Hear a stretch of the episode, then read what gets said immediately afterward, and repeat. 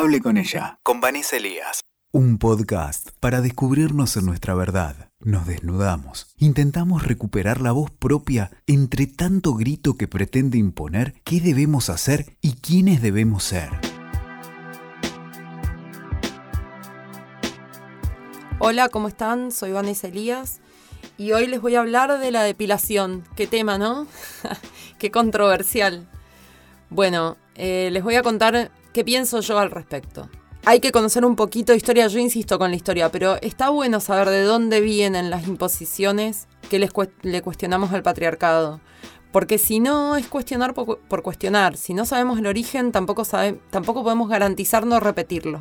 Y creo que hay una línea muy delgada entre eh, posicionarnos frente a algo y cuestionarlo y construirlo y emularlo, como tomar las formas apropiarnos de eso y cambiarle el nombre. Que es un poco lo que pasa partidariamente en la política. Entonces me parece que está bueno salir de ahí, eh, de salir de lo bilateral y salir de emular las formas. Entonces, vamos a ir al tema que nos interesa hoy, que es la depilación. Bueno, he leído últimamente muchas cosas al respecto. Hace poco una amiga me pasó una data donde se vinculaba la depilación a la pedofilia, lo cual me pareció tremendo. Les voy a contar.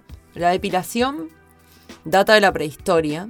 Tenía el siguiente motivo. La especie humana comprendió que si se rasuraba todos los pelos y vellos de su cuerpo, em, garantizaba, o por lo menos tenía más posibilidades de pasar desapercibida frente a los animales que nos cazaban en ese momento. Y además como el vello generaba cierto aroma, ciertos olores, también eso los animales lo percibían y era más fácil cazarnos. Entonces fue básicamente una herramienta de supervivencia. ¿Cómo lo hacían? Bueno, se rasuraban con piedras filosas, con conchas de mar, con distintos elementos que por supuesto se fueron perfeccionando hasta llegar a los métodos actuales súper tecnológicos y de avanzada. Luego de esto, si dejamos la prehistoria y vamos a, las distintas civilizaciones, la depilación se mantuvo para, para ambos eh, géneros, o para todos los géneros. No sé si en ese momento había por lo menos una inclusión como, como podemos hablar hoy de géneros, por eso hablo de manera bilateral. Eh, se sostuvo durante muchísimos años porque se asociaba a distintas cosas según la cultura. Por ejemplo, para los egipcios, y de hecho tenemos imágenes de egipcios calvos en las, en las pirámides, los egipcios se rasuraban todo, de hecho hasta muchas veces las cejas, las pestañas, porque consideraban que el vello eh, era suciedad, era eh, impuro, impurezas, impulcro. ¿Por qué? Porque en realidad, de hecho, es un excremento. Todo lo que nuestro cuerpo saca para afuera es un excremento. Las uñas también, la sudoración, en fin. Entonces, bueno, empezó a tomar como connotaciones religiosas y entonces tenemos los sacerdotes, las sacerdotisas. En China había rituales donde se rasuraban tanto mujeres como varones todo, la cabeza, el cuerpo, todo para poder, para poder eh, avanzar en el ritual. Y esta práctica se sostuvo así hasta más o menos la Edad Media. En la Edad Media el hombre dejó de depilarse, de rasurarse. Seguramente esto tuvo que ver con las guerras también, ¿no? Con la, cuando empezaron a existir enfrentamientos y los varones se iban meses y meses a la guerra, estas prácticas se fueron dejando de lado y las mujeres las continuaron, pero solo en algunas zonas del cuerpo. ¿Cuándo se las apropia el patriarcado? Cuando necesita del el consumo. Entonces, como necesitamos eh, del capital, necesitamos el consumo, bueno, el patriarcado ¿qué hace? Aparece la, primera máquina de, de rasurar, que era de Gillette, que apareció en el 1903, o sea que es prácticamente contemporánea, hace muy poco. Y a partir de ahí se empieza a poner como una imposición.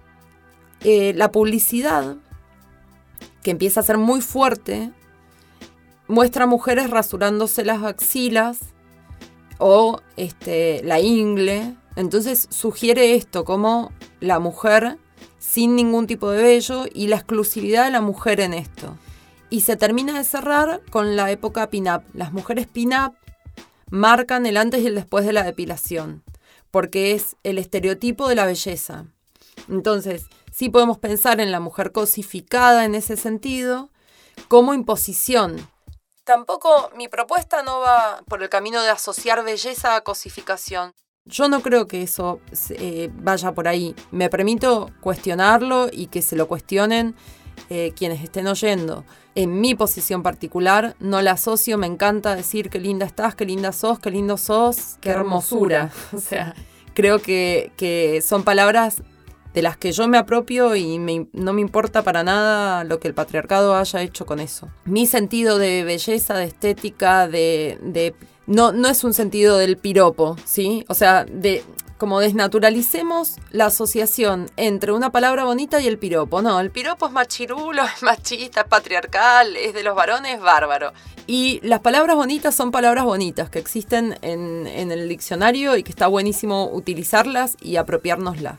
Entonces, bueno, nada, la mujer pin-up aparece como un icono de belleza, sí en ese sentido cosificada eh, y como una imposición, ¿sí? Era lo que teníamos que ir.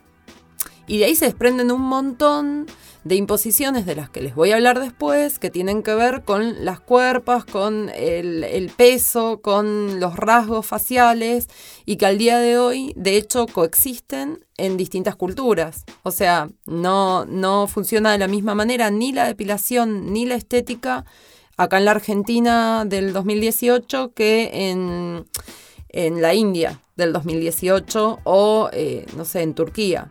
Pero bueno, ya vamos a ir ampliando eso. Lo que sí me parece interesante es esto. Creo que cuestionar la depilación está buenísimo. Lo apoyo absolutamente. ¿Me molestan las mujeres que no se depilan? Para nada. ¿Me molestan los varones que se depilan? Para nada.